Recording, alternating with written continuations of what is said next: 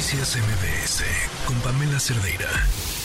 A ver, uno de los programas sociales estrella, vamos a decirlo así, de esta administración es la pensión para adultos mayores, que justo para este 2024, año electoral por cierto, pues va a registrar un incremento y bueno, justo ahora las personas de la tercera edad van a recibir 6 mil pesos como parte de este apoyo. Según cifras del gobierno federal, con este apoyo se beneficia a más de 12 millones de personas adultas mayores. Sin embargo, bueno, al parecer no todo anda bien con este programa. En la línea telefónica tenemos a Sergio Negrete, doctor en economía y profesor del ITAM. Sergio, ¿cómo estás? Buena tarde.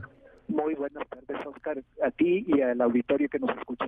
Muchas gracias, Sergio. Oye, platícanos, ¿cómo está la situación con este tema de la pensión para adultos mayores? Acabas de decir, hay algo por ahí medio raro. Efectivamente, ya lo dijiste, eh, hay 12 millones 101 mil personas en el padrón, y esto es cifra oficial del gobierno, eh, hago la aclaración.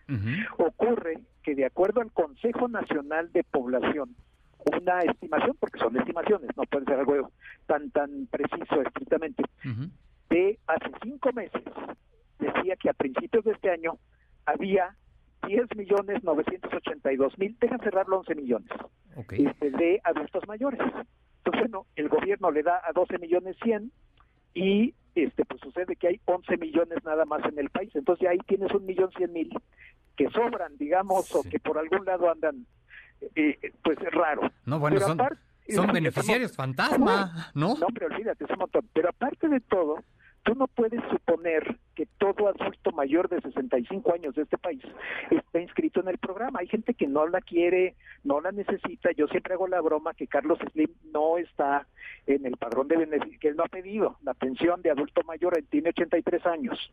Y estoy seguro que el ingeniero Slim no la ha pedido. Entonces, como él muchos. Entonces hago yo un supuesto en un ejercicio que hice. Dije, bueno, vamos a imaginarnos que uno de cada 15 que se me hace a mí algo muy conservador, uno de cada 15 no la recibe, no está inscrito, no la ha querido. Eso nos da un poquito más de 800 mil personas sobre, sobre la base de CONAPO.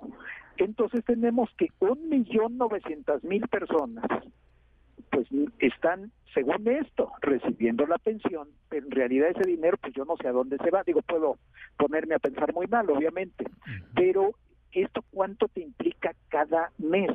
Pues unos 5.775 millones de pesos cada mes. Quiero reiterar, no es bimestral porque la entrega es bimestral, lo sabemos todos, son, pero es el equivalente, tres mil pesos al mes, con casi 2 millones de personas, bueno, pues te da esta, esta cifra estratosférica que pues no sabemos a quién se está entregando y reitero, bueno, si nos queremos poner a pensar muy mal, como se debe de hacer siempre, y con cualquier gobierno que, que haya estas discrepancias, bueno, pues ahí está la discrepancia. Yo no te puedo decir dónde está el dinero, pero sí te puedo decir que hay una discrepancia entre cifras oficiales, la del padrón y la del Consejo Nacional de Población. Sí, ahora sí que la CONAPO tiene otros datos. Eh, eh, mucho se ha presumido precisamente este programa social. Sin embargo, estamos ante un problema serio de corrupción en todo caso, ¿no? pues no pensaría en corrupción, por supuesto, porque de que el dinero se entrega, de que el dinero está presupuestado, pues sí, no es de que alguien, ay, pues no está, pues se lo vamos a guardar. Entonces, ah, bueno, digo, yo te agregaría, aparte, la cantidad de personas de que está en el padrón y que un bimestre no recibe, que no llegó, que hay problemas, que hay que cambiar la tarjeta, que, digo, pero vamos a hacer un lado eso, ¿eh? es, impresionante. Sí, es un programa estrella, sabemos que explica mucho la popularidad del presidente, deja hablar bien de él, creo que ha dado dignidad a muchos adultos mayores que así ya no dependen o no dependen tanto de sus hijos y nietos. Creo que ha sido algo muy bueno eh, para muchas personas, no hay que negarlo, pero bueno, pues también tendría que estar muy bien administrado.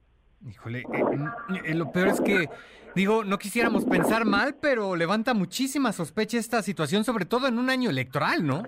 Ah, por supuesto. A ver, lo que conocemos ya por libros libros directos, testimoniales sobre López Obrador, es que le encanta el cash. Por cierto, debía agregar que un 25-30% de este programa se maneja en efectivo, en puro efectivo. Entonces, olvídate, trata de rastrear esto. Entonces, sí, o sea, en año electoral o para armar cochinitos para campañas, pues sí, Dios, se, se, se, presta pues a que digas, pues, ¿dónde está ese dinero, pero esté acabando donde esté acabando, pues parece ser que hay, hay casi dos millones de fantasmas que pues están oficialmente en el programa, pero que realmente no existen.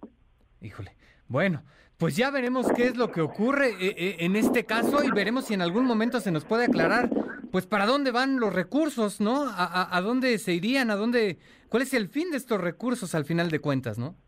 Sí, bueno, y, y sí, ¿y estas personas dónde están? Porque según CONAPO no existen, según el gobierno federal sí existen. Dices, bueno, pues ahí te digo, y las dos son fuentes oficiales de información. No pueden alguien decir que no son datos del gobierno federal, lo son. Entonces, bueno, pues ahí tenemos un hueco, un hueco tote de 5.775 millones de pesos mensuales. Es un hueco importante, ya veremos, ya veremos qué, qué es lo que pasa con estos recursos. Sergio Negrete, te agradezco mucho, muy buena tarde. No, yo a ti, Oscar, muy feliz año a ti y a todos los que nos hacen el honor de escucharnos. Hasta luego, Sergio Negrete, doctor en Economía y profesor del ITAM. Noticias MBS con Pamela Cerdeira.